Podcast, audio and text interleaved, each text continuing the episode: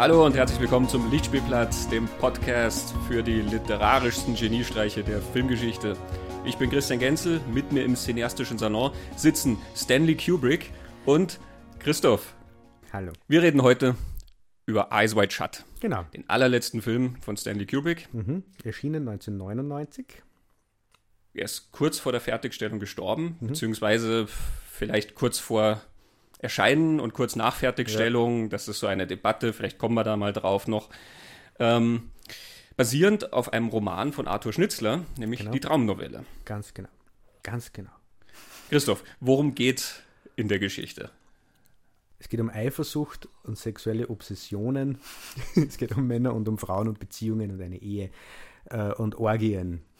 Kein Wunder, dass man Stanley. Kubrick vorgeworfen hat, das wäre eine Altherrenfantasie. ja, genau. Wollen wir versuchen, das irgendwie zusammenzufassen? Genau, also Film und Buch sind sich ja von der Struktur und von genau. der Geschichte ja relativ ähnlich. Das heißt, ich würde sagen, wir erzählen einfach mal kurz die Geschichte so, wie sie in beiden Versionen zu finden ist. Mhm. Und äh, nachher können wir dann noch drüber reden, wo denn die Unterschiede sind und wie denn überhaupt dieser Transfer auch vonstatten ging. Denn genau. da liegen ja sehr, sehr viele Jahrzehnte zwischen den Geschichten. Genau. Ähm, es geht um ein Ehepaar, die zu Beginn äh, auf einem Ball, einmal ist ein Faschingsball, einmal ist einfach so irgendwie Empfang oder Ball, großes, großes glamouröses Fest sind. Und dort bekommen sowohl Mann als auch Frau, im, im Film sind es Tom Cruise und Nicole Kidman, Avancen von anderen Menschen. Da gibt es Flirts und es wird klar, da, da gibt es andere Menschen, die finden sie sexuell attraktiv und würden gern mit einer schlafen. Es kommt aber zu nichts, sie gehen dann am Abend wieder heim, sie haben zu Hause ein siebenjähriges Kind äh, und berichten sie dann gegenseitig von den eigenen sexuellen Fantasien, die sie so haben in Bezug auf andere Personen. Jetzt führt es dazu, dass ähm, die Frau das nicht groß überrascht, dass der Mann irgendwann einmal andere Frauen attraktiv gefunden hat, äh, während der Mann in beiden Varianten das ganz schlecht aushält. äh, aber nur während dieses Gespräch läuft, also er wird dann sehr eifersüchtig, als er erfährt, dass seine Frau äh, irgendwann einmal einen anderen attraktiv gefunden hat und, und sexuelle Fantasien in Bezug auf einen anderen Mann gehabt hat. Er wird aber dann weggerufen, denn er ist Arzt und er muss zum Notfall, zu einem Patienten, den er betreut und geht dann in die Nacht hinaus, ähm, um diesen Mann aufzusuchen, aber der ist dann schon verstorben. Er trifft und dann im Laufe der Nacht verschiedene Personen. Es beginnt mit der Tochter von diesem verstorbenen Patienten, äh, geht dann weiter mit einer Prostituierten, mit der Tochter eines Kostümverleihers. Äh, irgendwann landet er dann auf so einer Sexorgien-Maskenball-Veranstaltung. Äh, permanent solche Begegnungen, wo es um, um, Sexualität geht und um Erotik geht. Wo aber nichts passiert, wo muss nichts man dazu passiert, sagen. Genau. Es werden sozusagen Angebote unterbreitet, aber ähm, nichts davon führt zu irgendwas. Genau. Äh, und es ist dann vor allem diese Veranstaltung in diesem Haus, wo dieser Orgien-Maskenball ist, äh, da wird es dann sehr mysteriös, er wird gewarnt, das sind einflussreiche Leute, die kennen einem Schaden und so und das soll besser gehen. Mm, er wird dort dann auch enttarnt als ein Eindringling und wird, wird weggeschickt. Er kommt dann nach Hause, mitten in der Nacht, immer nur sehr aufgebracht von diesen Fantasien seiner Frau. Und seine Frau erwacht, weil die träumt gerade. Sie berichtet dann den Traum. Und äh, dieser Traum, den sie so berichtet, der macht es nicht besser. Denn auch da kommen wieder sexuelle Fantasien vor, die sie in Bezug auf andere Männer hat. Und ähm, endet dann nicht, also nicht nur das, sondern es endet dann auch noch damit, dass in ihrem Traum er durch sie lächerlich gemacht wird und sie lacht ihn aus im Traum. Und da, das hält sein, sein Ego und seine Männlichkeit überhaupt nicht aus. Und er versucht dann am, am nächsten Tag Zumindest ist es im Buch so, ist am nächsten Tag im, im Film vergeht dann ein bisschen mehr Zeit, das ist aber nicht, nicht relevant eigentlich. Äh, versucht er dann diese, diese mysteriösen Nacht irgendwie auf die Schliche zu kommen. Er versucht herauszukriegen, was war das für eine Veranstaltung.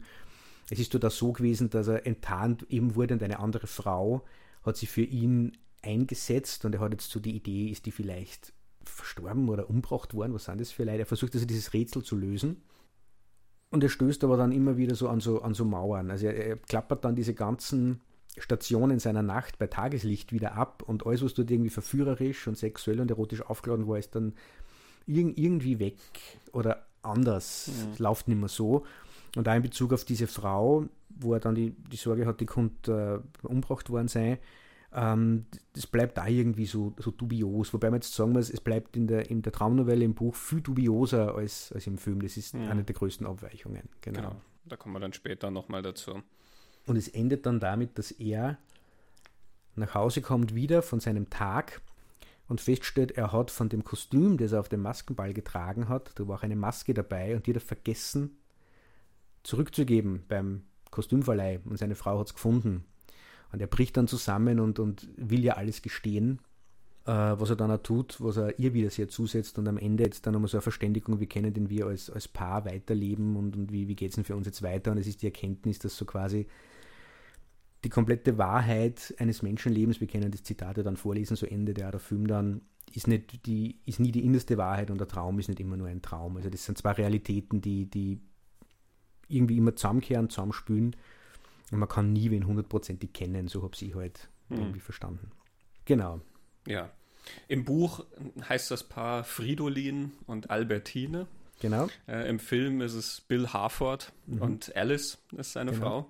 Ähm, also die Namen sind dann natürlich angepasst. Können wir dann mal drüber reden, wie das dann transferiert wurde. Aber vielleicht bleiben wir erstmal noch bei dem Originaltext von Schnitzler, wie der entstanden ist und wie man den einzuordnen hat, bevor wir uns dann Richtung Kubrick damit begeben. Also vielleicht kurz, wer war Arthur Schnitzler? Ähm, großer, wichtiger, einflussreicher, berühmter österreichischer Schriftsteller. Arthur Schnitzler war Arzt, also hat Medizin studiert, hat aber dann und hat als Arzt da praktiziert eine Zeit lang. Er hat in Wien gelebt und zwar zweite Hälfte 19. Jahrhundert bis äh, 1931, er ist 1931 gestorben, also über die Jahrtausend, äh, ja, Jahrtausend, plötzlich Jahrhundertwende auch drüber. Und das war diese große Zeit der, der endenden Habsburger Monarchie, wo sie wissenschaft, äh, wissenschaftlich genau künstlerisch ganz viel da hat. In, in, diesem Wien Sigmund Freud, Stefan Zweig, Klimt, Schiele und so weiter und so fort, Hugo von Hoffmannsthal. In der Zeit hat, hat Schnitzler in Wien gelebt, geschrieben und ähm, sehr erfolgreich auch geschrieben. Seine Theaterstücke geschrieben, Novellen und so Romanvarianten. Ist er aufgeführt worden, er war ein berühmter Mann. Und was er auch war, ist, er war Chronist dieser Zeit. Er hat sehr genau auf die gesellschaftlichen Strukturen hingeschaut, hat die beschrieben in seine Texte. Ähm, und er war aber einer der ersten, die, die so ganz psychologisch geschrieben haben und auf die eben die, das Innere seiner Figuren so geschaut haben. Deswegen gibt es da immer so Verbindungen auch zu Sigmund Freud. Also wenn man jetzt von der Traumnovelle redet, fällt auch die Traumdeutung ein. Die beiden waren in der gleichen Stadt und haben auch miteinander korrespondiert. Und Freud hat irgendwann einmal gesagt, das, was er in der Wissenschaft tut, tut Schnitzler eigentlich viel besser in der Dichtung. So. Äh, angefangen, die Traumnovelle zu schreiben, hat äh, zumindest laut dem Traumtagebuch, und das macht es nur viel lustiger, Schnitzler hat ein Traumtagebuch geführt. Also er hat Tagebuch geführt, er hat Texte geschrieben, er hat Briefwechsel geschrieben und er hat seine Träume aufgeschrieben. Und zwar von 1875 an bis elf Tage vor seinem Tod 1931. Ähm, und in diesem Traumtagebuch erwähnt er diese Traumnovelle zum ersten Mal 1922. Und interessanterweise so, dass er gerade an einer neuen Novelle schreibt und im Traum taucht dann ein Thema auf, nämlich das Thema Feigheit. Er selber ist irgendwo, fühlt sich feig in seinem Traum und es erinnert ihn an eine Situation vom Fridolin oder vom Bill eben, der auf der Straße von so einer Gruppe Betrunkener angerempelt wird und sie nicht wehren traut. Und dann fragt er mal, das ist sicher, das kommt sicher aus meiner neuen Novelle, weil da geht es auch um Feigheit. Veröffentlicht worden ist die Traumnovelle aber dann 1926. Ähm, und die Traumnovelle, wenn man die heute liest, hat nicht einmal 100 Seiten. Er hat aber vier Jahre dran gearbeitet. Da passt er dann auch ganz gut zu Stanley Kubrick, glaube ich. ähm, also Schnitzeltür, für die wir sehr lange seine Texte gearbeitet haben mhm. und sehr intensiv. Genau. Und was dann bei der Traumnovelle auch noch interessant ist, 1922 war nach dem Ersten Weltkrieg, da war Österreich schon eine Republik. Äh, wenn man die Traumnovelle liest, es wird nicht deutlich gesagt, aber es ist schon sehr klar, dass das irgendwie durch in, die, in diese Monarchiezeit noch kehrt. Das, das wird ihm irgendwie vermittelt. Es spielt nicht in der 1922er Wirklichkeit in diesem Wien. Es spielt nämlich in Wien, er, er, er erwähnt Adressen. Aber 1922 hat Wien, also vier Jahre nach dem Krieg, da war sehr viel Armut, da waren viele Sachen schwierig, die Nahrungssituation war schwieriger. Das sind alles keine Themen. Es ist nicht mhm. die Wirklichkeit von 1922, sondern eher so diese späte Habsburger Zeit, wo er ganz viel von, von seinen großen, wichtigen Werke, also er hat dann auch schon ein bisschen rückblickend auf diese Zeit geschaut mit der Traumnovelle und über, über das irgendwie geschrieben. Es ist ja ein gut bürgerliches Setting, in dem sich das alles abspült. Mhm. Aber die Frage ja auch die ist, wie viel Wirklichkeit überhaupt genau. in dieser Erzählung ist. Ja. Ne? Es ist ja nicht umsonst eine Traumnovelle. Genau. Ähm, das ist dann auch eine große Debatte gewesen bei der Adaption mhm. des Ganzen in einen Film. Ist das vielleicht einfach alles ein Traum, was da passiert? Und mhm. wenn nicht, was ist dann der Traum? Ne? Sie hat lang Doppelnovelle geheißen, er hat es Doppelnovelle genannt. Ganz lang. Wegen der Doppelstruktur, dass einmal am, in glaub, der Nacht ja. die Stationen abgelaufen werden und dann nochmal am Tag. Vermutlich, ja. Mhm. Also er selber hat, die so, hat das sehr schnell als neue Novelle und dann, war er später wieder erwähnt, wenn er wieder was träumt. Und das erinnert ihn dann an die, an die Alice-Figur, also im Buch die Albertine-Figur. Da redet er dann schon von der, von der Doppelnovelle und dann, ähm, ob, also ab der Veröffentlichung dann irgendwo ist halt natürlich die Traumnovelle. Mhm.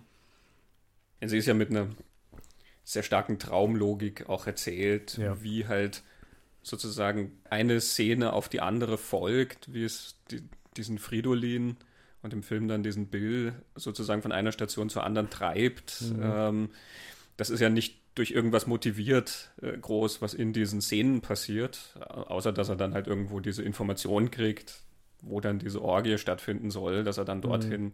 geht. Aber trotzdem, er treibt ja irgendwie so durch die Nacht und irgendwie scheint ja alles, was ihm dort begegnet, relevant zu sein für das, was in ihm vorgeht. Und alles ja. sind so wie Repräsentationen von dem, was da in ihm vorgeht. Und dann sind ja auch solche Details wie, dass ihm seine Frau ja, als sie von ihren Fantasien geredet hat, von so einem Mann erzählt hat, den sie beim Urlaub in Dänemark gesehen mhm. haben. Ähm, so ein Offizier, den sie dort gesehen hat und sie gesteht ihm ja, also für einen kurzen Moment war ihre Begierde halt so groß, dass sie alles wegwerfen wollte genau. und sich ganz diesem Mann hingeben äh, könnte. Und natürlich ist es nicht passiert, es ist mhm. rein in der Fantasie geblieben. Und wenn er dann später zu dieser Orgie kommt, ähm, im äh, Buch ist die Parole, mit der er reinkommt, ja. Dänemark. Also genau. das, ist, das ist ein viel zu großer Zufall eigentlich, als dass da nicht wie so eine Verbindung bestehen könnte, die einen auch hinterfragen lässt, mhm. eben ob das nur eine tatsächliche Orgie ist oder ob das eben so ein, ein, ein gewisser Raum ist, den er beschreitet in sich, sagen ja. wir mal. Ja. Und er hat ja dann, also Fridolin im Buch hat er dann kurz die Fantasie, das ist doch alles nur ein, ein Spiel für mich, das ist doch ein Setup, mhm. diese ganze Orgie, ähm, was dann auch wieder mehr zu dieser Traumlogik passt, als wie zu einer, zu einer Realität. Ja. Und weil halt auch, also das ist vielleicht also ein Unterschied, Schnitzler lässt er das am Ende also offen, was da wirklich passiert ist, dass es tatsächlich ein Traum gewesen sein könnte. Eiswald Schatt macht es ein wenig griffig realistisch. Genau. Ja. In Eiswald Schatt ist das, das Kennwort ja dann Fidelio, genau. die Oper von Beethoven, mhm. aber natürlich auch die Treue. Ähm, ja. Natürlich auch passend. Ja. Da sind wir jetzt dann eigentlich schon, schon sehr nah an dem, was sind denn die Unterschiede, wie, weil Eiswald Schatt spielt in seiner Gegenwart, also Ende der 90er in New York. Mhm ähm, und wie es transferiert worden. Wollen wir das gleich machen? Ja, wenn wir schon dabei sind, dann reden wir doch mal darüber. Also Kubrick hat viele, viele Jahre schon Anlauf genommen mit diesem Projekt. Also es heißt, dass er schon irgendwo ab den 60ern die Traumnovelle gern adaptieren wollte und auch immer wieder Anläufe unternommen hat mit verschiedenen Drehbuchautoren, die halt alle irgendwie nirgendwo hingeführt haben. Ähm, der Film, den wir jetzt kennen, äh, der Drehbuchautor ist Frederick Raphael. Der ist uns schon einmal begegnet hier in diesem mhm. Podcast indirekt. Er hat nämlich für Peter Bogdanovich ähm, Henry James Novelle Daisy Miller adaptiert. Ja, also Lichtspielplatz über Peter Bogdanovich. Sehr zu empfehlen. Mhm. Also der Mann kennt sich aus mit literarischen Adaptionen. Ja. Ähm, die Zusammenarbeit zwischen den beiden begann 1994. Also auch da ist dann schon trotzdem ja nochmal sehr, sehr viel Zeit bis zum fertigen Film 1999. Ähm, und Raphael hat auch ein Buch über diese Erfahrung geschrieben, über diese Adaption. Es nennt sich Eyes Wide Open. Das ist ein sehr interessantes Buch über die Zusammenarbeit und über Stanley Kubrick. Ähm, Kubricks Witwer hat sich dann stark gegen das Buch mhm. ausgesprochen, weil er durchaus auch kritisch über Kubrick schreibt und ihn halt auch als mhm. sehr, naja, fast paranoiden Einsiedler zeichnet, mhm. der wirklich unglaublich vorsichtig mit allem, mit Menschen ist und auch mit dem, was er sagt und jede Idee hundertmal abwägt und dessen Perfektionismus ihn halt auch dazu führt, dass er sozusagen alles wieder und wieder und wieder bis aufs kleinste Detail durchgehen muss oder der halt, wenn ihn auch nur das kleinste Detail stört, eine komplette Szene ablehnt. Ähm, also es muss eine sehr frustrierende Zusammenarbeit mhm. gewesen sein. Er schreibt auch immer darüber, dass er nicht wusste, was Kubrick überhaupt will. Er wusste immer nur, was Kubrick nicht will. Aber er konnte nie auf was hinarbeiten, was Kubrick will. Er hat sich dann immer daran orientiert, was er von Kubrick kennt an den Film und dachte, okay, das könnte ihm gefallen. Ähm, aber Kubrick war dann auch immer da sehr zurückhaltend in, in dem und hat immer gesagt, okay, na, da müssen wir drüber reden. Na, das müssen wir uns anschauen. Und hat ihm dann Material zukommen lassen, wo er sagt, ja, das müssen wir, we have to take this into account. Also in einer Stelle, es ist ganz, ganz merkwürdig, er fragt ihn dann, ob er Pulp Fiction gesehen hat. Und Raphael sagt, ja, ja, hat er gesehen. Und Stanley Kubrick sagt, I think we have to take that into account. Und Raphael okay. weiß überhaupt nicht, was er meint und fragt dann, ja, wie, sollen die die ganze Zeit fluchen? Oder, oder soll das sozusagen im Kreis gehen, die Erzählung?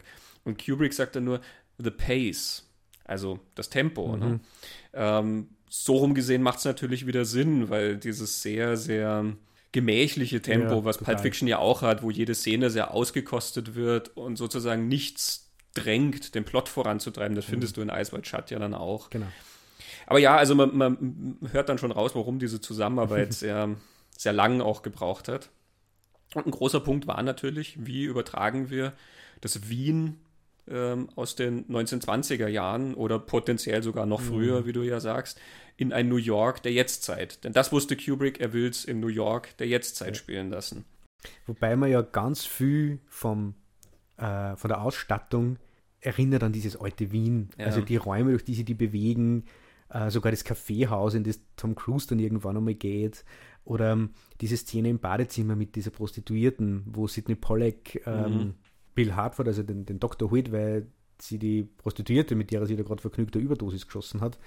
Ähm, da hat man so eine Schuss-Gegenschuss-Geschichte, wo Tom Cruise bei dieser nackten Frau, die so malerisch im, im Sessel mhm. hängt, die untersucht und im, im Gegenschnitt steht Sidney Pollack vor so einem Klimt-Gemälde vor einer nackten Frau. Ja. Also ganz viel, ah, diese ganze Orgiensequenz wirkt wirklich wie in diesem alten Wien. Ja. ja. er ist eigentlich gar nicht richtig in der Zeit verortet, mhm. letzten Endes, was dann ja auch wieder passt zu zu Schnitzler. Ja. Kubrick hat übrigens am Anfang nicht gesagt, dass es Schnitzler ist. Er hat Raphael die Geschichte zukommen lassen und als Fotokopie und hat oben weggeschnitten Autor und Titel. ähm, Raphael hat dann gemutmaßt, das muss wohl Schnitzler sein, vielleicht Stefan Zweig. Mhm. Das, das, waren so seine zwei ja, äh, ja. seine zwei Möglichkeiten. Ähm, und Kubrick hat dann irgendwann durchblicken lassen, dass es Schnitzler ist. Raphael ist sich auch nicht ganz sicher, warum dieses Spiel sozusagen, aber er sagt, bei Kubrick ging es immer ganz, ganz viel darum, dass es wie ein Schachspiel sozusagen die Kontrolle zu bewahren in der Situation. Und das ist mhm. wie, wie, so ein Machtspielchen irgendwie. Mhm. Ähm, also man versteht schon, warum die Witwe von Kubrick vielleicht mhm. nicht ganz so glücklich war über das Buch, aber ähm, man hat jetzt auch nicht das Gefühl, dass es ganz daneben war, mhm. was, äh, also dass es ganz an den Haaren herbeigezogen ist, was Raphael erzählt. Und sie heißt die Christiane. Mhm. Ähm, und also die Witwe von Stanley Kubrick heißt Christiane. Äh, die war, äh, die hat Tra die Traumnovelle nicht mögen. Das, mhm. das erzählt, erzählt auf dem Bonusmaterial zu Ice White Shut. It's an awful book. und äh, warum willst du das verfilmen? Und Kubrick hat dann gesagt, why do you think it's an awful book? Und, und sie sagt dann so im Ding, it was one of those conversations. Die, also was ja übertragen werden muss, ist, wie, wie funktioniert der Ehe und der Beziehung in diesen mhm. zwei verschiedenen Zeiten? Denn zu, zu Schnitzels Zeiten hat es ja noch dieses Mann-Frau-Gefälle war noch viel stärker. Oder das, das, die gesellschaftlichen Möglichkeiten von Männern und Frauen waren ja in, in diesem Wien vor dem Krieg, sagen wir jetzt einmal, äh, das war wirklich anders als in den 90er Jahren in New York bei einem erfolgreichen Ehepaar. Mhm. Nicht, also nicht völlig anders, wir, wir können über Eisberg dann reden. Es gibt eine Person in der Ehe, die sehr erfolgreich im Beruf steht und eine Person, die daheim sitzen muss. Äh, das ist natürlich mm, so mhm. verteilt, wie man es kennt, auf, auf Männer und Frauen. Aber ähm, die Beziehungsinhalte, vor allem was Partnerschaft, Sexualkontakte und gelebte Sexualität, zum Beispiel vor der Ehe, mhm. ähm, ist natürlich in den 90er Jahren ganz was anderes als es da war. Mhm. Und äh, ich glaube, also ich stelle mir vor, dass das eine der größten Herausforderungen ist. Wie bringe ich denn dieses Emotionale mit ein, diese, diese Schwere, dass dieses Ehepaar so mit, mit sich zu kämpfen hat? Weil zum Beispiel bei Schnitzel ist ja so, die, die Frau gesteht ihm, sie hat vor der Ehe irgendwann einmal Fantasien einem anderen Mann gegenüber gehabt, kurz bevor sie ihn in Fridolin kennenlernt. Und sie wäre auch mit diesem Mann mitgegangen. So. Das kannst du in den 90er Jahren so nicht mehr erzählen. Oder denkt sie, und? Ja, man geht genau. eh davon aus, dass es da genau. schon vorige Männer gab. Die Selbstbestimmung der Frau ist ja auch genau. eine ganz andere. Also in der modernen Variante kann in einer Beziehung ja auch, da steht immer im Raum, die trennen sich dann halt. Mhm. Also schade für alle Beteiligten, ja. aber ähm, ist ja durchaus eine Option, selbst mit Kind und was weiß ich, was die haben. Kann ja einfach sein, dass die sich dann scheiden lassen und trennen und mhm. trotzdem geht jeder seiner Wege und ähm, die Frau muss sich ja dann nicht Gedanken darüber machen, dass sie ihr komplettes Leben ruiniert hat, mhm. ähm, während das natürlich in den Schnitzlerzeiten noch ganz anders war. Also genau. da hat die Frau ja dann nicht einfach sagen können, du, mir reicht's jetzt, ich gehe jetzt. Mhm. Wie sie das transferieren, das finde ich sehr, sehr gut, sehr, sehr schlau und mit sehr viel emotionalem Gehalt. Also da, da wird wirklich diese Ehe und diese Beziehung, diese Familie massiv in Frage gestellt, wo sie ihm gesteht, sie, sie war kurz davor, dass sie sich einfach zusammenpackt. Und sie sagt ja mal dadurch, ihr erwarte nur von uns beiden mehr, ihr erwarte nur von dir mehr, das geht so nicht weiter. Mhm. Ähm, und das macht es aber in einem Zustand, wo es eingeraucht ist. Das, äh, und das erzählt Nicole Kidman zum Beispiel im Interview, dass das Kubrick ganz ein wichtiges Element war dass es eine irrationale Diskussion ist und dass nur durch die Tatsache, dass sie unter Drogen steht, diese Dinge überhaupt so sagt, ohne dass logisch jetzt einen Sinn machen müssen, aber nur so kommt es raus. Und damit wird für uns jetzt Ende der 90er Jahre auch immer noch, jetzt 20 Jahre später, das spürbar, mhm. warum dieser Mann durch die Nacht irrt und jetzt ähm, sein Leben irgendwie weggebröckelt. Es ist auch, also für mich ist die Szene sehr schwer anzuschauen, weil sie so, sie, sie ist ja gewissermaßen sehr unfair ihm gegenüber. Du hattest vorher gesagt, sie gestehen sich beide ihre Fantasien und das stimmt ja für die Filmversion nicht ganz, denn in der Filmversion gesteht sie ihm die Fantasie, mhm. während er sie ja abstreitet. Beide haben auf diesem Ball vorher sozusagen Möglichkeiten gehabt. Ja. Ja, sie hat mit dem netten Herrn aus Argentinien getanzt, der ihr sehr eindeutige Angebote gemacht hat. Und er war von so zwei Models umringt, die auch schon sehr eindeutig ja, Angebote gemacht haben. Und er hat auch schon sehr nett mit ihnen geflirtet. Mhm. Ja. Also er hat dann nicht auf die Uhr geschaut und gesagt, ah, jetzt muss ich dann schnell gehen. Meine Frau steht da irgendwo, sondern er hat diese Gesellschaft ja auch genossen. Und im Gespräch hinterher ähm, streitet er das ja ab. Dass, also er beharrt ja drauf, dass er sagt, nein, er ist ja treu und ähm, also da, da wäre mhm. ja nie was passiert und so, was ja auch durchaus aufrichtig von ihm ja. zu sehen ist. Ja, es geht ja nur um die Möglichkeit sozusagen.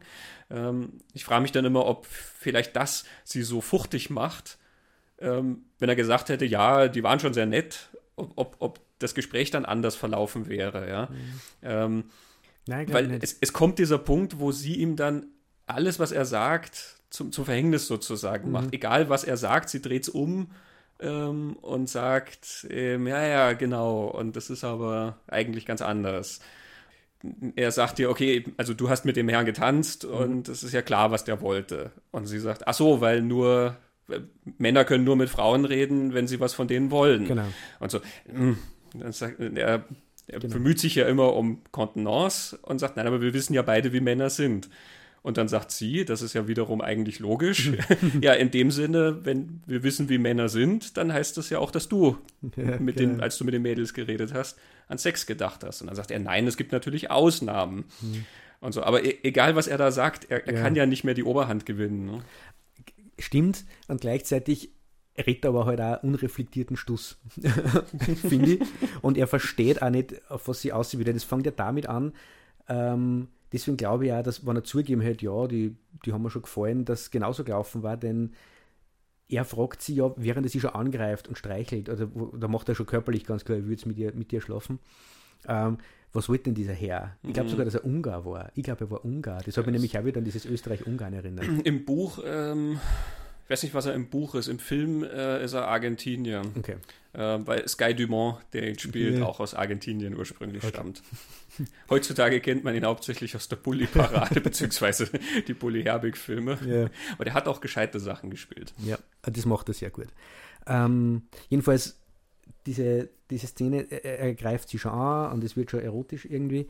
Und dabei fragt er sie, was wollte denn der Herr? Und sie sagt, ne, he wanted sex upstairs. Und er reagiert darauf, indem er sagt, äh, das ist total verständlich, weil sie einfach so attraktiv ist. Und mhm. da reißt ihr dann die Hutschnur. Mhm. Weil er da einen Punkt in ihr erwischt, wo sie sich total entwertet vorkommt. Mhm. Ah, und nicht wahrgenommen. Und genau das ist ja das Thema, was sie ihm vorhält. Du, du nimmst mich nicht wahr, nicht ernst. Sie kommt dann auch mit wir Frauen. Äh, für Frauen ist das immer, wie man sie immer zurücknehmen müssen. Und du siehst damals diesen erfolgreichen Anwalt, der die ganzen hübschen Patientinnen oben ohne abhorcht. Sie fragen dann wie ist das? Und eine attraktive Frau sitzt. Mhm. Er sagt, ah, das ist ganz professionell. Und er, er, er geht dann sogar so weit zu sagen, auch für die Patienten mhm. ist das völlig professionell. Und sie sagt, da lacht sie ja dann aus. Und ähm, wie, wie Männer und Frauen funktionieren. Er sagt so immer, ja, du, du, du stößt es sehr vereinfacht da, aber ja, es stimmt. Mhm. Männer wollen dann einfach immer wo einstecken. Ja, very oversimplified, but yes. Es ist eine super gespülte und super geschriebene Szene. Mhm. Es ist einfach sehr, sehr griffig und da kommt dann also das Problem aus, das die zwei miteinander haben. Ähm, ich finde einen sehr schönen Punkt, der in der Szene dann rauskommt, ist ja, das ist dann, was ich glaube, was sie auch sehr fruchtig macht, ist ja, dass in seiner Vorstellung ja ähm, Frauen so eine sehr viel ein sehr viel geringeres Interesse genau. an, an, Sexualität haben. Ne? Geht nur um Sicherheit. Das ist ja so eine, so eine immer noch sehr weit verbreitete Vorstellung. Ja. Männer denken sowieso immer nur an Sex und bei Frauen geht es dann, dann nur ganz unter, untergeordnet drum. Mhm. Da geht es um ganz, ganz viele andere Sachen. Genau. Ähm, und deswegen rührt sich da nicht einfach so, dass eine Frau halt einfach mal geil wird, wie genau. man so sagt. Ja.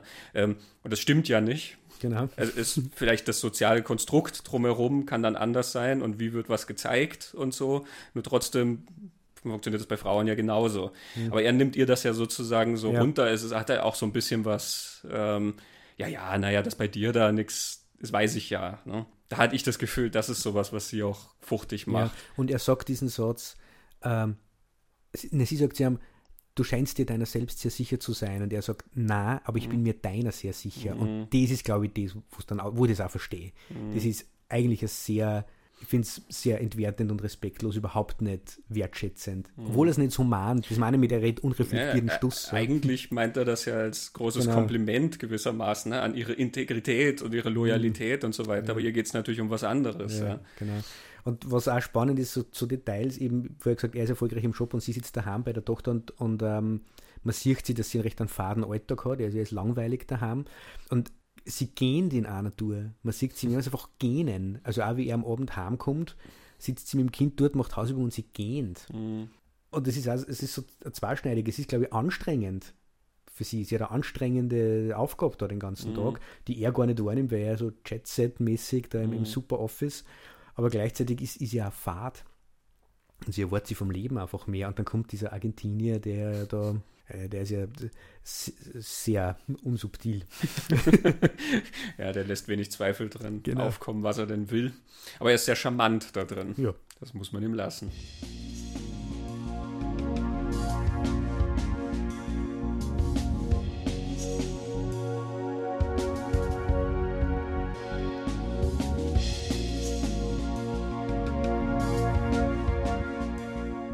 Das ist ja nur eine Szene in diesem Geflecht. Mhm. Es tauchen ja dann weitere auch auf, wo diese Beziehung verhandelt wird oder diese Fragen in der mhm. Beziehung. Mhm. Aber das ist für mich auch einer der ganz großen ähm, Werte in, im Buch, äh, wo es natürlich anders erzählt wird. Ähm, eine viel vagere Form dann irgendwie. Und auch im Film, dass diese Beziehungsfrage da überhaupt angepackt wird. Das ist nämlich was, was sehr wenig Geschichten überhaupt machen. Mhm. Ähm, das ist so ein, so ein Beziehungsinhalt eigentlich, der, der sehr selten thematisiert wird. Also eine Beziehungsgeschichte erzählt dir ja meistens was von der großen wahren Liebe und eben der gibt es ja gar keine anderen Interessen. Höchstens mal den einen Nebenbuhler und dann wird aber irgendwann entschieden, wer wertvoller ist, sozusagen. Mhm. Ja. Es wird aber nicht darüber geredet, dass da sexuelle Begierden und, und Fantasien reinspielen, die jeder Mensch hat, die völlig unabhängig von der Person ja. sind, mit der man zusammen ist. Ja. Und dass die zwangsläufig auch irgendwann auftauchen werden. Und äh, einfach weil es ja, naja, utopisch ist zu glauben, dass man durchs Leben geht und nur eine einzige Person auf der Welt je attraktiv finden mhm. wird. Es wäre auch eine erschreckende Vorstellung eigentlich, ja, weil wenn dann dein Partner mal vom Laster überfahren wird, musst du leider den Rest deines Lebens allein bleiben. Du wirst nämlich nie wieder jemanden attraktiv finden. Aber genau, genau das ist ja das, was er in dieser in der Schnitzler-Variante eigentlich diesen Fridolin so aus der Bahn wirft, mhm. zu erfahren, dass seine Frau wenn anderen attraktiv gefunden hat. Also ja. da hast du so dieses Frauen gehören den Männern und äh, sind, sind immer nur beeindruckt von den Männern und, und warten nur darauf, dass ein Mann auf sie reagiert, dann können mhm. sie auf den Mann reagieren. Also so dieses total patriarchalische in mhm. der Gesellschaft, das ist bei Schnitzel nur ganz stark drin. Und das reicht, dass dieser Fridolin dann massive Zorn und Wut in sich erlebt und dann also dieser ganze nächtliche Streifzug hat was Vergeltungsmäßiges und das hat sie in Eiswaldschat dann auch. So, ich, ich ja, er fordert es ja heraus, genau. deswegen genau. lässt er sich auf alles immer irgendwie ein, weil ja, auch in der zweiten Runde dann sozusagen, wenn er am Tag nochmal geht, er ist ja dann nochmal mhm. wieder aufgebracht nach diesem mhm. zweiten Geständnis von ihr. Was auch nur dieser Traum war. Ja, ja das, das ist ja dann auch das. wieder das, das, das Interessante daran. Ja. Es geht gar nicht um Sachen, die Leute getan haben, denn nichts passiert. Genau. Sie hat nichts getan und er hat nichts getan. Selbst sein ganzer Streifzug durch die Nacht mhm. und durch den Tag und sowas resultiert ja in nichts. Die werden sich zu keinem Punkt untreu. Genau. Nur in ihren Begierden sind ja. sie das irgendwie. Ja? Und das nicht mal sehr spezifisch, sondern da geht es um irgendwen aus der Vergangenheit, den man mhm. mal gesehen hat, oder den Herrn auf der Party gestern Abend, mit dem ja eh nichts war. Ja. Einfach nur, er hat mir halt zu verstehen gegeben, mhm. dass so, ne? und ich bin aber nicht drauf eingegangen. Mhm. Also auch das sehr interessant, ne? denn wenn Eifersucht verhandelt wird, ähm, wird das ja oft auf einer sehr viel oberflächlicheren Ebene gemacht, dass da mhm. tatsächlich was Konkretes passiert ist oder ein ganz konkreter Verdacht mit einer bestimmten Person besteht. Ja. Ich kann ja kurz ein, Zitat mach, äh, vorlesen aus der Traumnovelle. Also ich finde das fast zusammen aus der Fridolin-Perspektive oder aus der männlichen Perspektive, um was da eigentlich geht. Ja, verraten, betrügen, lügen, Komödie spielen, da und dort, vor Marianne, vor Albertine, vor diesem guten Dr. Rödiger, vor der ganzen Welt eine Art von Doppelleben führen, zugleich der tüchtige, verlässliche, zukunftsreiche Arzt, der brave Gatte und Familienvater sein und zugleich ein Wüstling, ein Verführer, ein Zyniker, der mit den Menschen, mit Männern und Frauen spielte, wie ihm just die Laune ankam. Das erschien ihm in diesem Augenblick als etwas ganz Köstliches. Und das Köstlichste daran war, dass er später einmal, wenn Albertine sich schon längst in der Sicherheit eines ruhigen Ehe- und Familienlebens geborgen wähnte, er kühl lächelnd alle seine Sünden eingestehen wollte, um so Vergeltung zu üben für das, was sie ihm in einem Traume Bitteres und Schmachvolles angetan hatte. Ja, ne, was sie ihm angetan hatte. Im und Traume. getan hat sie überhaupt nichts. Genau. Ähm, ganz, ganz spannend, ja. auf, auf, diesen Ebenen das zu betrachten. Und ja. eben, es ist eine Traumnovelle. Genau. Das war dann übrigens auch ein, eine Schwierigkeit für Raphael bei dieser Adaption, des Drehbuchs ähm, oder der Adaption des, der Novelle als Drehbuch ähm, die Frage, was davon ist ein Traum? Und für ihn ist das irgendwie alles ein Traum, ja, eben weil alles so, so zusammenpasst irgendwie und dann doch so dahintreibt in dieser Struktur von Schnitzler. Und er meint, ja, aber ein Film, der sozusagen nur ein Traum ist, das geht nicht. Und Kubrick meinte dann auch, nee, es muss irgendwas sein, was kein Traum ist, weil sonst mhm. ist das bedeutungslos. Da haben die recht gekämpft damit. Was davon ist denn Traum und was nicht? Und also in Eyes Wide Shut hast du ja dann auch nie das Gefühl, dass jetzt sehr spezifisch irgendwas als Traum deklariert ist oder nicht. Außer auch, mhm. dass dieses Abenteuer, alles, was sozusagen passiert, irgendwie einer Fantasie entspringen könnte, letzten Endes. Ne? Mhm. Ich finde es ja spannend, dass die die Träume und Fantasien nicht bebildert sind. Mhm. Also Nicole Kidman hat die, also alle Szenen, wo Nicole Kidman vorkommt, mehr oder weniger, ja, sind Monologsequenzen für sie. Mhm. Also, und sie spielt sie da ja auch in, in, äh, in, in, in so einer, ich würde jetzt sagen Rage, aber das stimmt ja nicht. Eigentlich in, in, so fast wie ein Delirium. Also sie ist da mhm. wirklich voll da. Und das sind ihre großen Auftritte in dem Film. Das sind diese wo sie die Träume erzählt oder ihre Fantasien erzählt. Und es gibt eigentlich keine Bilder dazu, wie man das aus dem Kino ja kennt. Bebildert werden diese Fantasien nämlich wandern durch den Mann. Mhm. Tom Cruise stellt sich dann das vor, kurz, was sie ihm da erzählt. Ja, ja, den Herrn in der Uniform, genau. nämlich. Das ist ja auch so ein, ein Bild. Ja mhm. ähm, der sich dann, der dann so ihr Höschen auszieht, genau. ne? während sie sich da auch schon so vor Lust auf dem Bett windet ja, und der Herr steht wirklich auch so, mhm. ähm, thront so über ihr. Also allein dieses Arrangement von den beiden ist, ja. ist so ein ganz bezeichnendes. Männerfantasie. Ja. ja.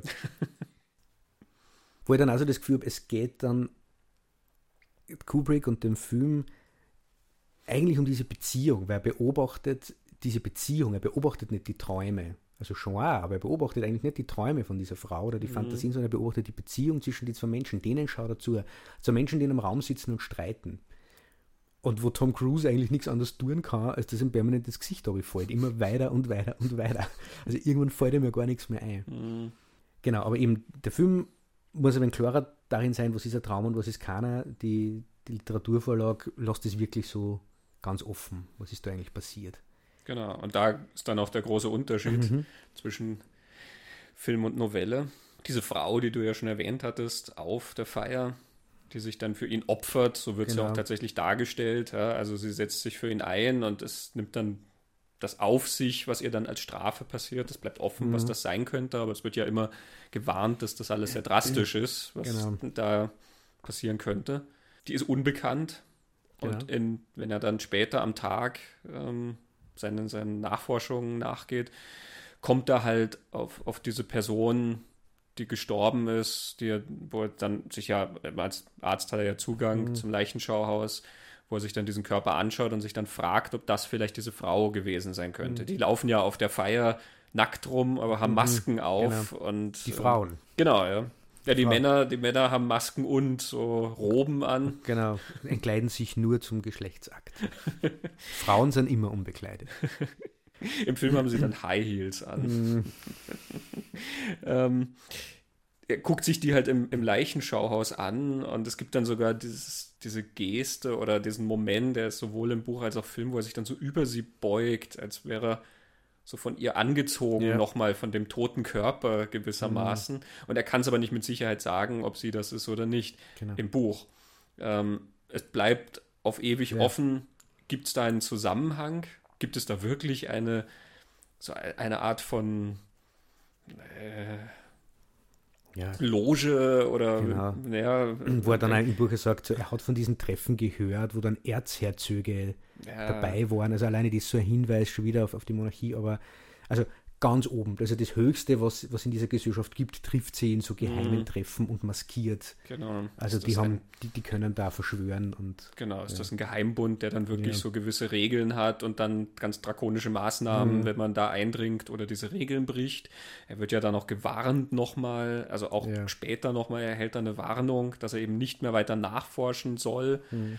Ähm, oder ist das halt einfach alles unzusammenhängend, mhm. sozusagen? Hat das ein sind das alles auch einfach Zufälle letzten Endes. Im Buch ist, ist eine, eine schöne Passage, wo das ähm, so auch dann geschrieben wird, während er so durch die Nacht zieht, deutet er das schon an. Er sagt, nur in solcher Art wie mit einem edlen Akkord durfte diese Nacht abschließen, wenn sie mehr bedeuten sollte als, als ein schattenhaft wüstes Nacheinander von düsteren, trübseligen, skurrilen und lüsternen Abenteuern, deren doch keines zu Ende gelebt worden war. Mhm. Ja, also eben so eine Abenteuer. Es sind ja nicht mal Abenteuer, mhm. es sind nur Möglichkeiten von Abenteuern, mhm. ne? aber nichts zu Ende gelebt. Es sind alles immer ja. nur angerissen und vielleicht ist es einfach nur eine Abfolge von genau. bizarren Ereignissen. Genau, also man könnte sagen, wie du sagst, dieser Traumlogik, alles bezieht sich auf genau das Thema, was er gerade beschäftigt. Das wird zum Traum passen.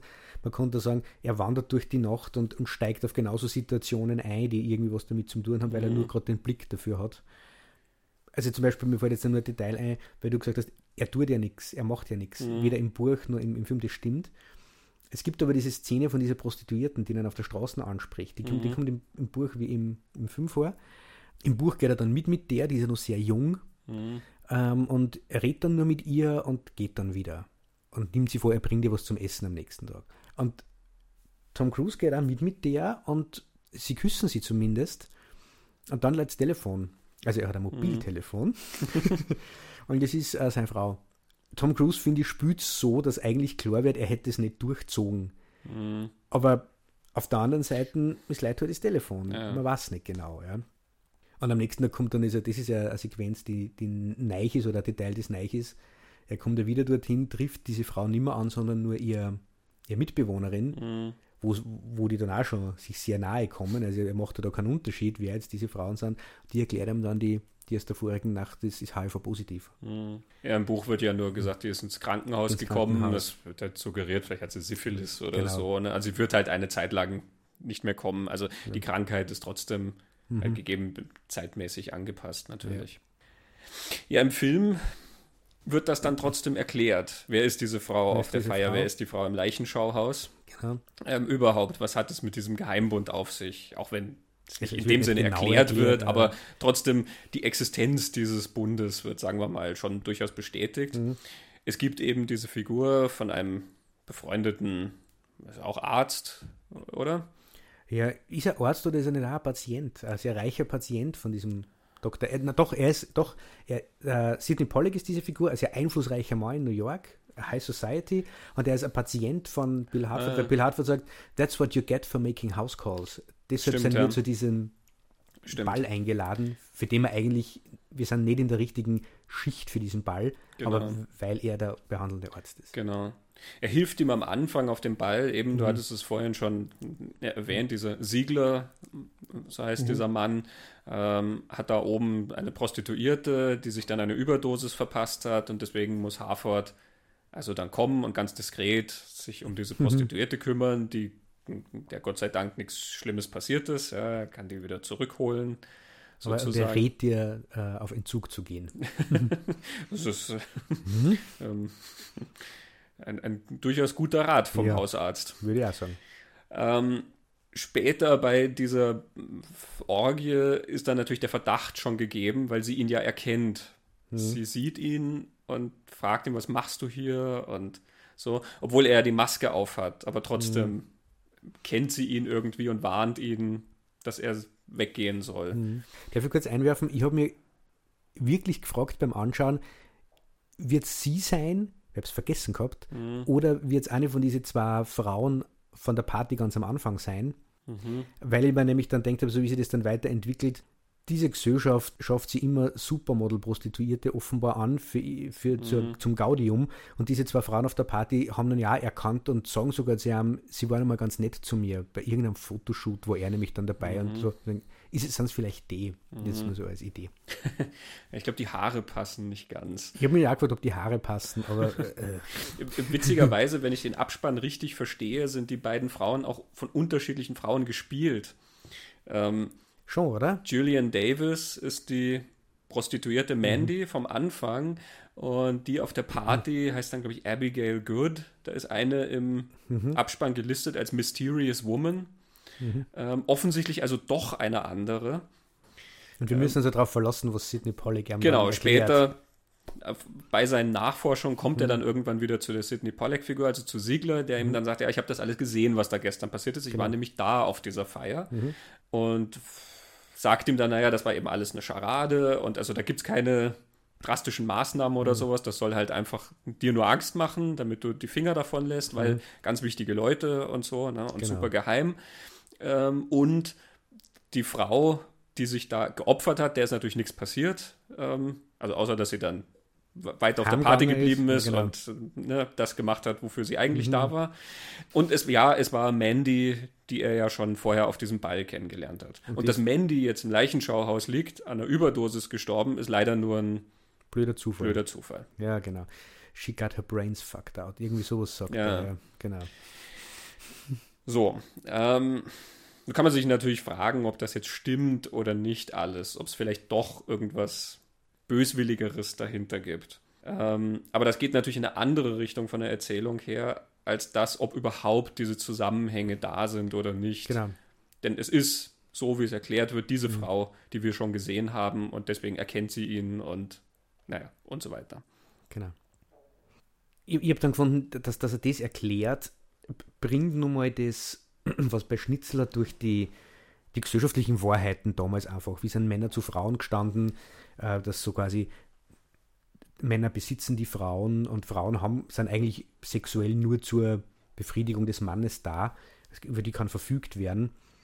Das fällt ja in der Verfilmung durch die neue Zeit ein wenig weg. Mhm. Nicole Kidman erwähnt irgendwie so diesen, die Geschlechterdifferenz am Anfang in ihrer Wutrede, aber dann wird es, ist das nicht so stark ausgearbeitet. Durch das, dass man dann erfährt, dass da die High Society Upper Class gibt, die eben Sexorgien mit irgendwelche Drogen-Supermodels, Prostituierten feiert und so wie Pollock über diese Frauen auch redet, das ist total abschätzig, die sind Ware. Mhm. Und ähm, da ist das Alte noch da und sie leben auch in Gebäuden oder in, in, in Zimmern, die so ausschauen wie früher. Also da ist ja dieses alte Denken noch da, diese alte, so alte Verständnis. Eben alle Frauen rennen dort nackt herum und sind einfach nur verfügbar für die Männer, die sie dann entkleiden, wenn sie einer recht ist.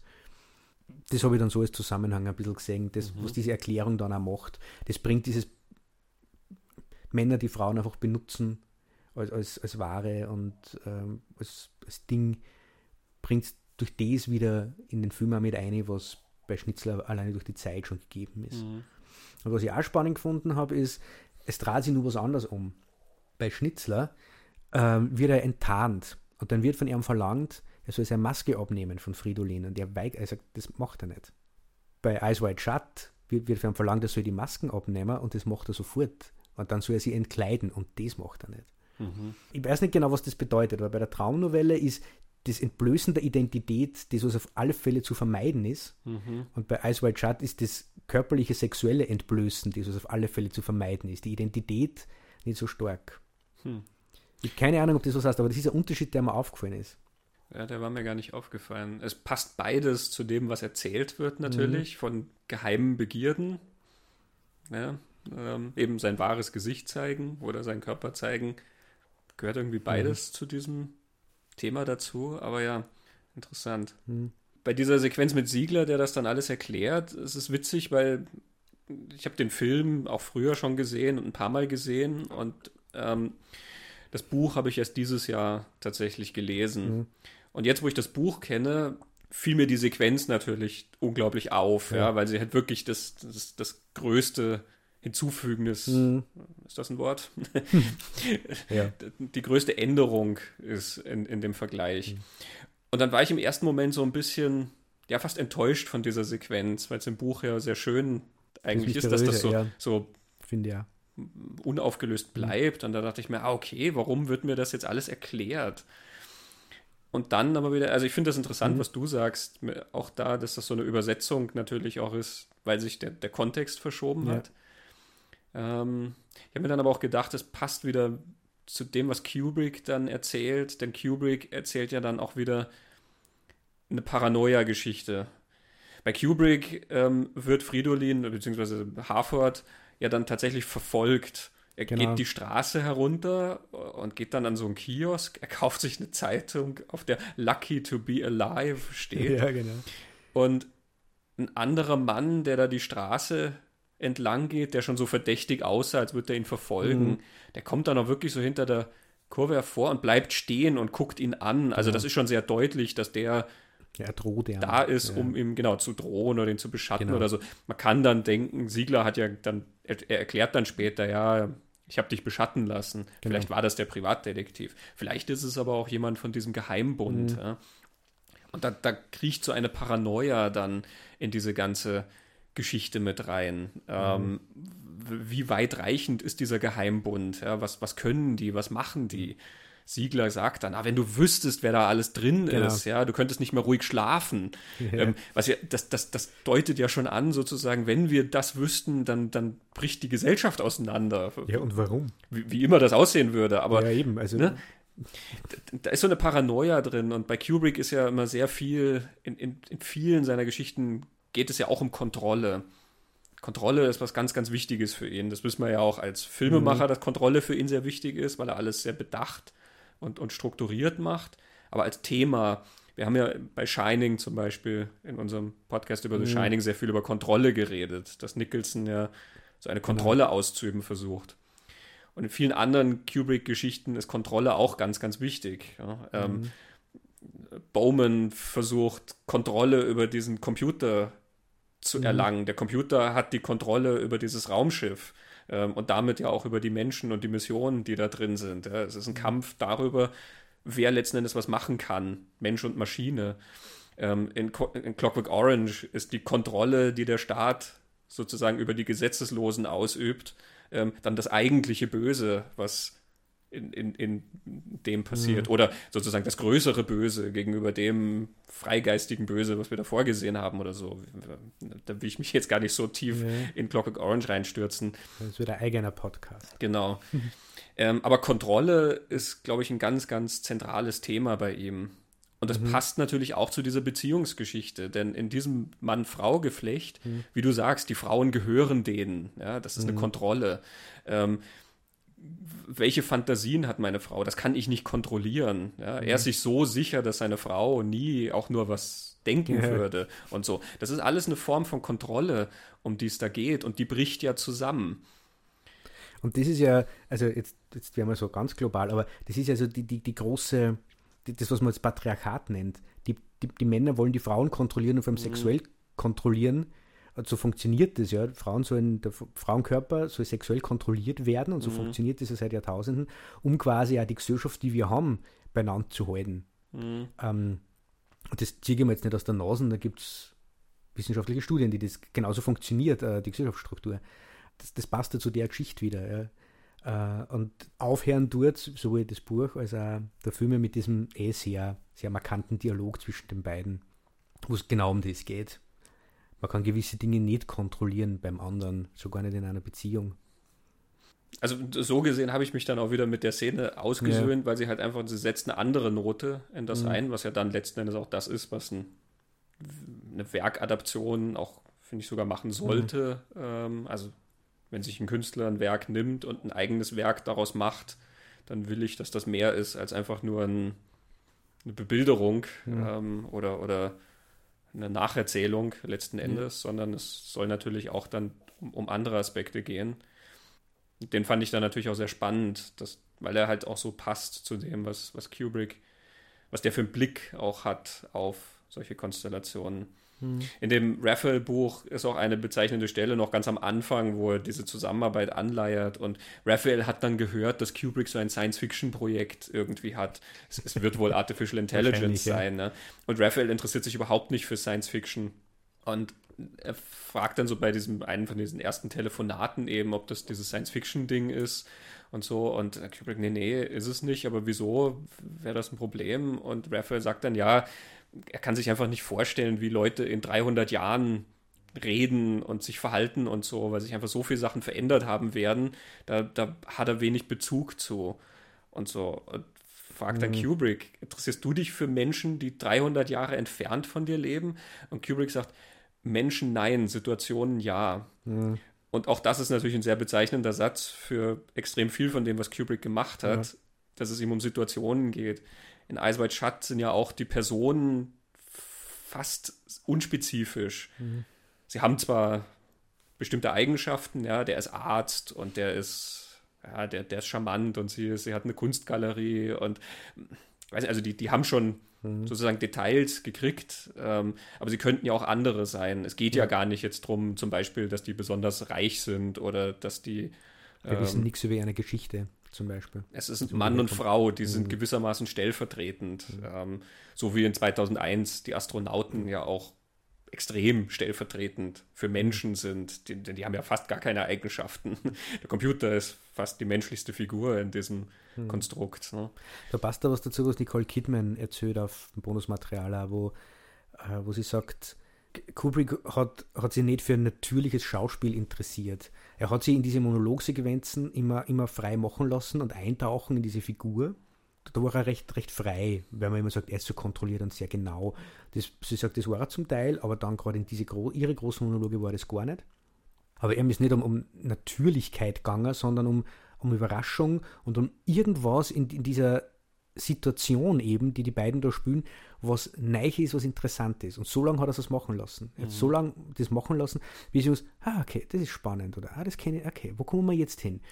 Und Sidney Pollack erzählt, das haben wir jetzt bei diesem Kubrick macht 300 Takes oder so, dass er den Pollack einmal erklärt hat, der selber Regisseur ist, ob das nicht, das ist doch totale Zeitverschwendung, nur sieben Takes zu machen. Also wozu? Das ist das Billigste am Film machen. Bis man zu dem Punkt kommt, wo man den siebten, achten, neunten, zwanzigsten Take macht, sind schon Millionen eingeflossen und die meiste Arbeit ist schon gemacht. Da war es doch Zeitverschwendung, völlig lächerlich, da einfach zu gehen. Man weiß ja nicht, was nur passiert. Man konnte doch auch was Interessantes, was man noch nicht kennt, finden. Also eben, das passt, finde ich, zu dem, die Situationen interessieren dann. Was mhm. kann ich denn, was kann ich denn herstellen und schauen, was dann rauskommt, mhm. was, was, was, was Neues ist. Und da passt dann wieder dazu, was aus Steven Spielberg, und das sind unabhängige Interviews. Er sagt, für ihn, du kannst dann Kubrick 15 Mal anschauen Und die Überraschung wird die immer wieder als Überraschung treffen und du wirst nach dem 15. Mal noch Sachen sehen, die du noch nicht gefunden hast. Die sind immer mhm. frisch und immer überraschend. Und er, er, nimmt die so mit, dass er die dann immer wieder überrascht damit Sachen, die du schon kennst. Mhm. Zum Beispiel die Axt, die bei Shining durch die, durch die Tür kommt. Berühmteste Szene, aber jedes Mal, wenn ich sehe, denke ich mir, oh. er dürfte auch eben in der Entwicklung schon ähnlich auch vorangehen, also so wie Raphael das beschreibt. Du hast bei Raphael halt die Frustration raus, die ich auch mhm. durchaus verstehen kann, ähm, weil Kubrick ihn teilweise Sachen neu schreiben lässt, ohne ihm zu sagen, was ihm nicht gepasst hat. Mhm. Also er sagt nicht ganz konkret, das und das will ich geändert haben. Manchmal sagt er was, in welche Richtung oder was er nicht gern hätte oder so. Aber manchmal lässt er ihn offensichtlich auch einfach Sachen neu schreiben und anders schreiben und so. Und das ist natürlich für einen Autor ganz, ganz frustrierend. Also, ne, wenn du, mhm. du, du bist ja sozusagen der, der Dienstleister in genau. dem. Und dann hinterfragst du das ja auch immer, was hat denn jetzt nicht gepasst? Und dann sollst du das halt einfach neu schreiben und du fischst ja dann irgendwie so mhm. im, im irgendwas. Und für Kubrick ist das sicherlich total spannend und für sein Umfeld ist das sicherlich enorm enervierend, mhm. wenn du nie weißt, wo eigentlich das alles hinlaufen soll. Und Kubrick nimmt sich halt alle Zeit der Welt dann dafür. Ne? Er lässt ja dann noch nicht durchscheinen, dass er sagt, ja, wir machen noch zwei, drei Anläufe und wenn wir es dann nicht gefunden haben, dann ist das eh gut, was wir haben. Das ja. sagt er ja nicht. Genau. ja. Also ich habe so das Gefühl, dass, dass er da auch so äh, drei Kategorien von Menschen irgendwie gehabt hat. Seine Familie, die er auf eine gewisse Art und Weise behandelt hat, die er total positiv über ihn reden natürlich. Mhm. Und dann gibt es diese Dienstleister, die er sich einfach geholt hat und die er einfach ausgesaugt hat, bis es passt hat oder nicht passt hat. Und ich glaube, da war so sein Zugang, wann die verstehen, um was es mir geht, machen sie es richtig. Und wenn sie es nicht checken, brauche ich es nicht. Dann mhm. nehme ich mir das, was ich kriegen kann. Also sehr, so sehr Parasitäres irgendwie. Er verwendet diese Leute einfach nur. Und dann gibt es nur so Leute wie äh, Steven Spielberg oder John Boorman oder Kollegen, die er halt schätzt mhm. und von denen er eher was haben kann. Die ruft er dann an und fragt, wie hast du denn das gemacht? Mhm. Äh, und im Gegenzug gibt er dann aber auch was. Wenn, wenn die anderen dann fragen, du, wie hast du das gemacht, dann sagt es. Das ist so geben und nehmen. So, so kommt man das vor. Mhm. Und deswegen gibt es ja so viele verschiedene Geschichten über, über Kubrick. Jeder verzögert was anderes über den. Und wenn du jetzt so diese Leute erwischt, die halt einfach ausgesagt hat. Also mhm. da kommen ja dann nur diese ganzen Projekte dazu, die er nie gemacht hat. Die sagen dann, das war sowieso Jahre sinnlos durch Frankreich fahren, Locations suchen für einen Film, den er dann einstampft oder so, für Napoleon zum Beispiel. Mhm. Ja, ja, oder Schauspielerinnen wie Shelley Duval, ja, genau. die dann irgendwann bis an den Rand der Erschöpfung getrieben wird von dem. Also genau. das interessiert ihn dann natürlich nicht. Was, mhm. was ist jemand, wie weit kann er jemanden treiben? Mhm. Was, ne? Genau das, was ein guter Sportcoach jetzt wüsste. Ich treibe dich schon ein bisschen über dein, dein, deine Linie drüber, wo du sagst, na, ich weiß nicht, mhm. das so ein bisschen mehr pushen, wer weiß, was noch kommt, aber trotzdem dich dann wieder mhm. auffangen, dass du halt nicht komplett kaputt wirst von mhm. dem. Und das dürfte da ja überhaupt nicht der Fall gewesen sein. Ja, genau. Eben Kidman ähm, erzählt das ein bisschen anders. Da gibt es dann die eine Erklärung, dass er halt altersmilder geworden ist und einem Umgang netter. also da sind er dann doch 20 Jahre dazwischen, zwischen Shining und, mhm. und Ice White Shut. Aber dass natürlich eine Shelley Duval ganz was anderes spielen hat müssen in mhm. The Shining, äh, was glaube ich körperlich und psychisch nur viel anstrengender ist, das immer und immer wieder zu machen. Also ich glaube, also es ist Spaß, wenn es 50 Mal diesen, diese Sequenz, wo Kidman diesen Traum erzählt, sie wird mhm. wach im Lachen und muss dann weinend diesen Traum erzählen. Das ist ja ein Take, also da ist ja kein Schnitt dabei, glaube ich. Ja. Ja, trotzdem ist es halt, das ist dann mehr wie Theater ja. letzten Endes, ne? während wenn du rumrennst und schreist und hysterisch sein musst und so und Angst und alles hast, mhm. also was ja viel körperlichere Reaktionen auch sind mhm. und so, das schlaucht natürlich dann auf eine ganz andere Weise.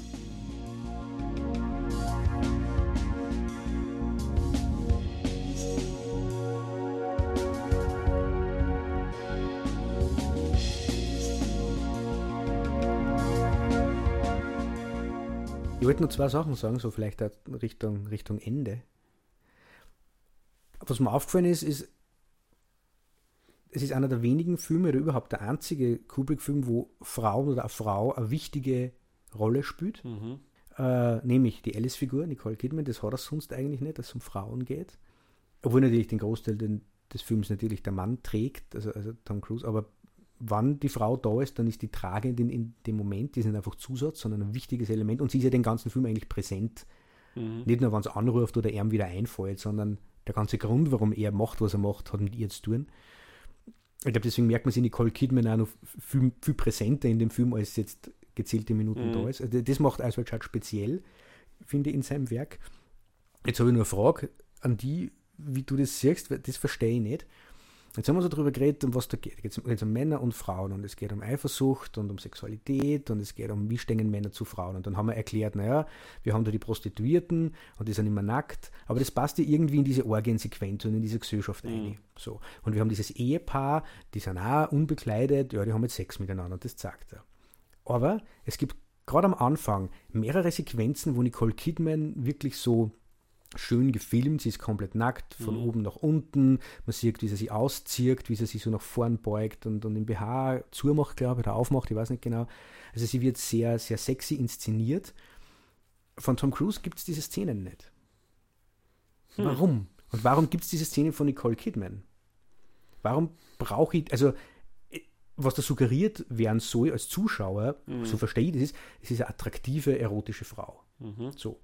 Ähm, Warum muss ich das über diese Alice-Figur wissen und nicht über die Tom Cruise-Figur?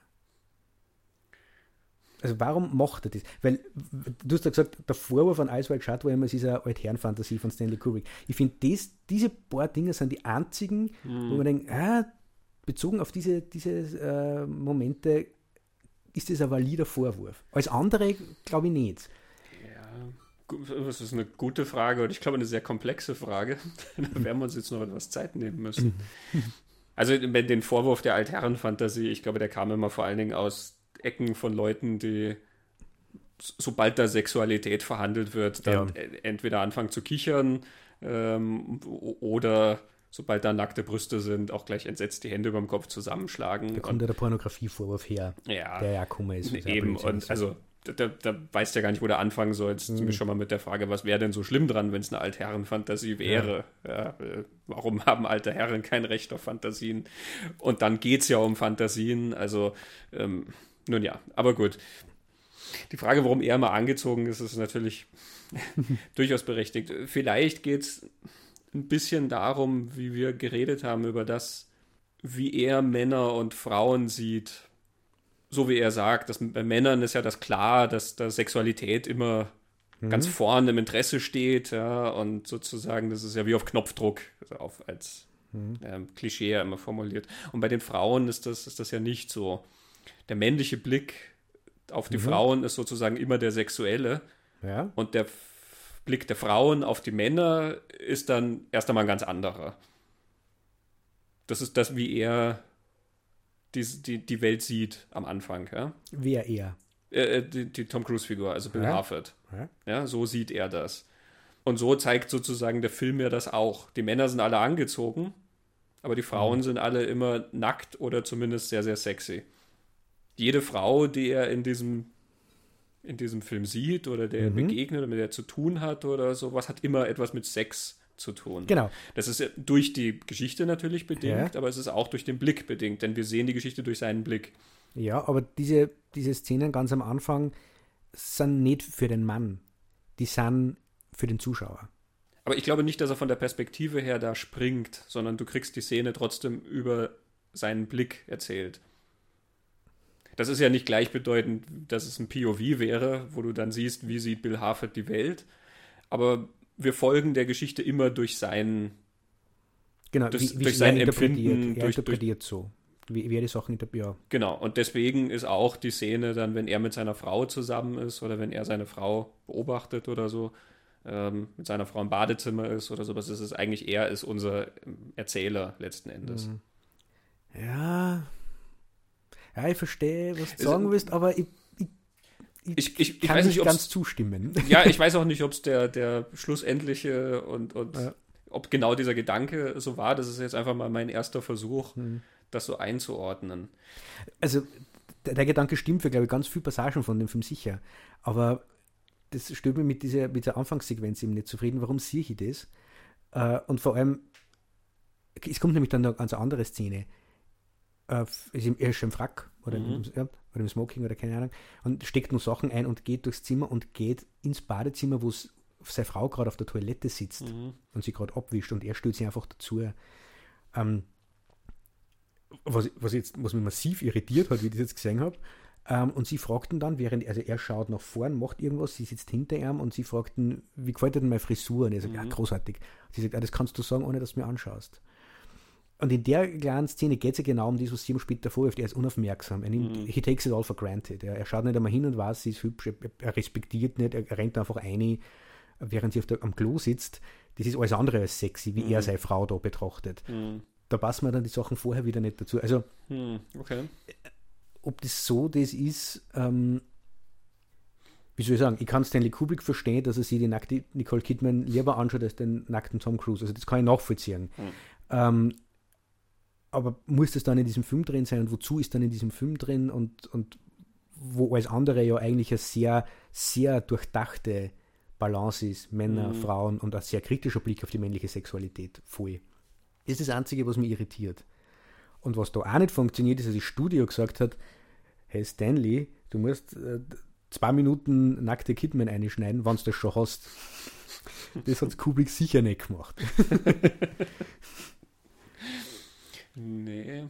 Wobei wir ja nicht wissen, wie final der Film ist oder nicht. Aber das heißt ja immer, er ist final.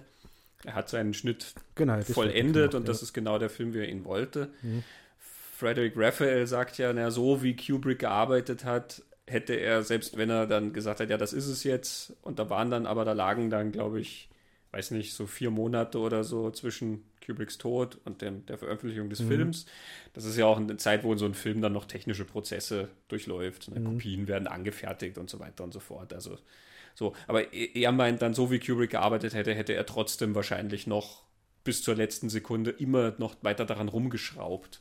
Mhm. Also selbst wenn er sagt, das ist, das ist gut so, das ist toll, hätte er dann immer noch irgendwas gebastelt und mal geschaut und so. Also Raphael ordnet ihn dann so als nicht ganz fertig gewissermaßen mhm. ein und schiebt dann noch auch hinterher, dass Kubrick ja eben dann schon sehr krank war und eben mhm. gestorben ist vor der Veröffentlichung.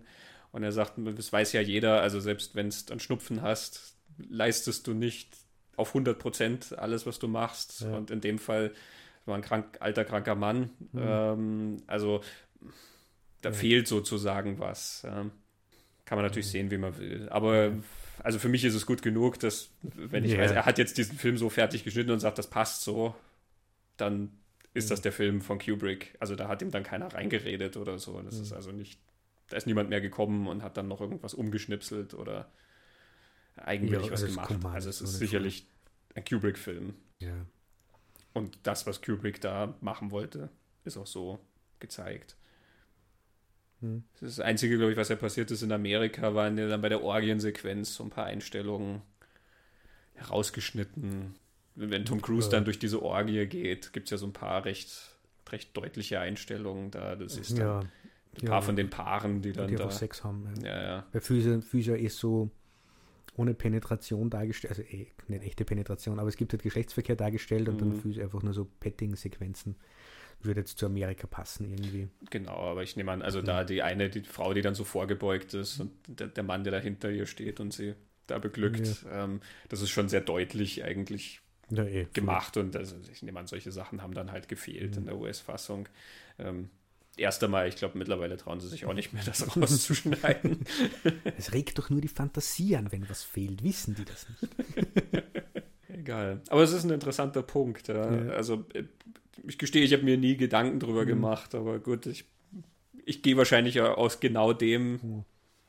Blickwinkel heran, wie Kubrick daran geht und wie Tom Cruise mhm. daran geht und so weiter. Ja, ich bin als, als heterosexueller Mann mhm. gehst du da hin und schaust dir die Frauen an. Ne? Und wenn es da um Sex geht, guckst du natürlich die Frauenkörper an und machst dir ja nicht Gedanken drüber, dass du sagst, hey, es wäre so schön, wenn Tom Cruise jetzt nackt wäre. Ja. Äh, äh, wobei es gibt tatsächlich Filme, wo es mir auffällt, also wo wo es dann um andere Sachen geht, wo es mehr einfach nur um den Sex geht, mhm. ähm, wo mir dann das Gefälle einfach mehr auffällt. Ich dann sage, warum müssen die Frauen dauernd nackt sein und die Männer mhm.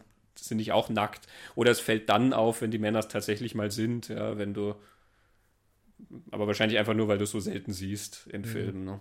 Ähm, aber da geht es dann mehr um so ein, so, so ein, ja, weiß nicht, ob das dann Machtgefälle ist oder so, aber das ist ja dann eher im Exploitation-Bereich, wo Hm, ja, du, du ja, ja. das immer sehr, sehr stark ja feststellen musst. Ne? Die Frauen müssen sich ausziehen und die Männer dürfen immer die Genau. Hosen anlassen. Aber ja, aber in dem Fall jetzt, weil es natürlich auf einer ganz anderen Ebene auch um, um diese Themen geht, habe ich mir die Gedanken nie gemacht. Ja, mir ist aufgefallen. Und ich, und ich frage mich, ja, wird offen bleiben, was da der, die Idee war. Mhm. Vielleicht muss man eine Frau fragen, wie ihr das auffällt, ob sie das Gefühl hat, da, da fällt jetzt was oder warum wird sie uns alles so sinnlich und erotisch äh, und sexy präsentiert und er nicht. Ist das relevant für die Geschichte? Ähm, Wobei du dann vielleicht auch wieder auf so Debatten kommst, ähm, wo man natürlich mit Generalisierung vorsichtig sein muss, aber was macht einen Menschen attraktiv? Und dann sagen dir Frauen vielleicht schon, ja, dass Tom Cruise ist unglaublich sexy in dem Film. Wie er sich bewegt, wie er, wie er macht, wie er das sagt. Und, Vielleicht, und, ja. und, und. Ja, D- dazu muss er sich sozusagen nicht ausziehen, weil das Visuelle in dem Fall nicht so wichtig ist wie irgendwas anderes. vielleicht. Aber das ist dann auch wieder natürlich individuell für Mhm. unterschiedliche Zuseher. Vielleicht kommen wir irgendwann drauf. Vielleicht weiß auch wer mehr, der sich das anhört. Stimmt. Ähm, Doktorarbeiten zum, zum Thema männliche und weibliche Sexualität in Bezug auf die Kleidungssituation in Stanley Kubricks Eyes Wide Shut bitte an uns per E-Mail Ja, schicken. genau. Wir werden darüber berichten. Genau, und wir, wir, äh, schickt uns die Thesen und wir holen uns dann den Doktortitel ab dafür. Ja, ich glaube, mit diesen Mhm. Betrachtungen können wir zum Ende kommen, was Eyes Wide Shut angeht. Ja. Ähm, sicherlich hat der Film noch ganz viel mehr zu bieten und auch Kubrick hat natürlich noch ganz viel mehr zu bieten. Ich glaube, wir werden auch wieder auf Kubrick kommen mit Ja, dem einen oder anderen Film und da wird dann vielleicht Eyes Wide Shut auch wieder eine Rolle spielen. Mhm. Aber fürs Erste lassen wir es mal gut sein damit. Jawohl. Ja, ich hoffe, es hat euch Spaß gemacht. Mhm, hoffe ich auch. Und Christoph, ich bedanke mich für das interessante Gespräch. Ich bedanke mich auch für das interessante Gespräch. Tschüss. Ciao.